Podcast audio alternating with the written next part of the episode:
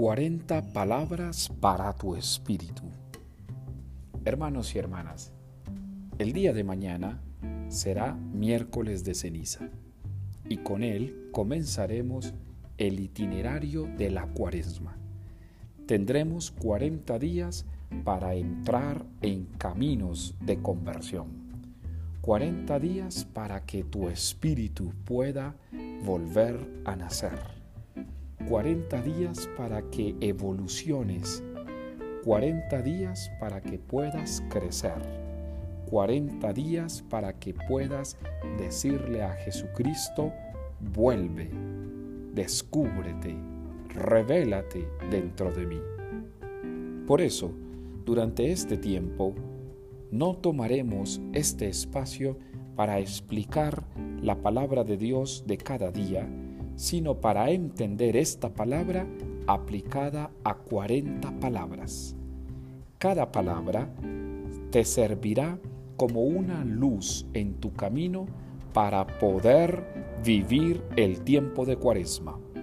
Cada palabra será una oportunidad que me está dando el Espíritu Santo para iluminarte a ti desde mi poquedad y desde mi miseria.